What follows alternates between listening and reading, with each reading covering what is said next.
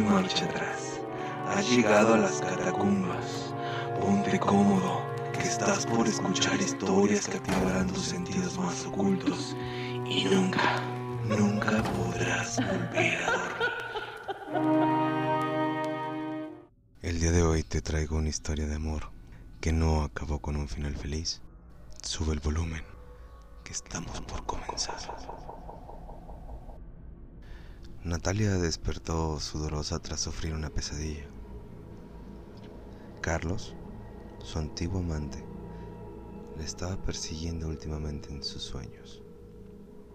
Se preguntó si sería debido a los remordimientos. Pero lo que más le preocupaba era que llegara a gritar su nombre y su marido sospechara algo. Por suerte, el esposo seguía durmiendo como un tronco. Se puso una bata sobre el camisón y salió al jardín. Tras unos meses sin jardinero, las jardineras donde estaban las flores estaban descuidados, llenos de hojarasca y malas hierbas.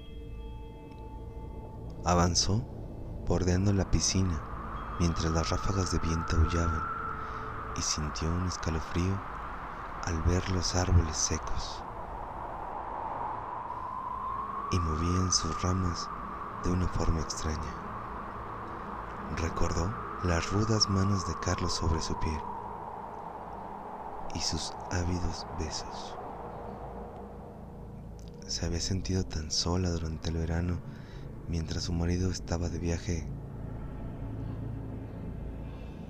que de repente le embargó una sensación de inquietud, como si alguien la estuviera observando desde las sombras.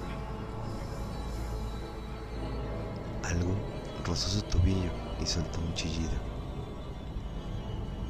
Se tambaleó, perdió pie y cayó en la piscina. El agua estaba muy fría. Comenzó a nadar hacia el borde pero algo se enredó en su pierna derecha.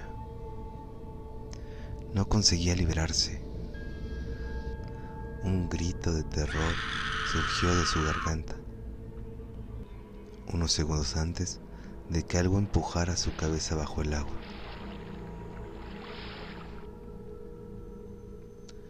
Entonces sintió unas manos rodeándole la cintura. La caricia de un cuerpo muerto y frío que, sin embargo, era familiar. Era Carlos, que la arrastraba hacia el fondo mientras le susurraba. Ahora estaremos juntos, amor. Me lo debes. Su marido encontró el cadáver por la mañana.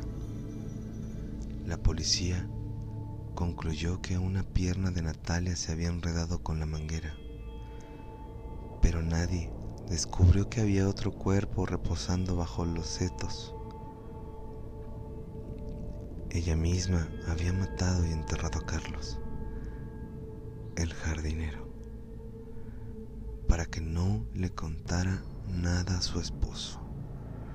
Pero su amante nunca la olvidó y por eso aún se puede escuchar cuando el viento sopla en aquel bello jardín. Me lo debes.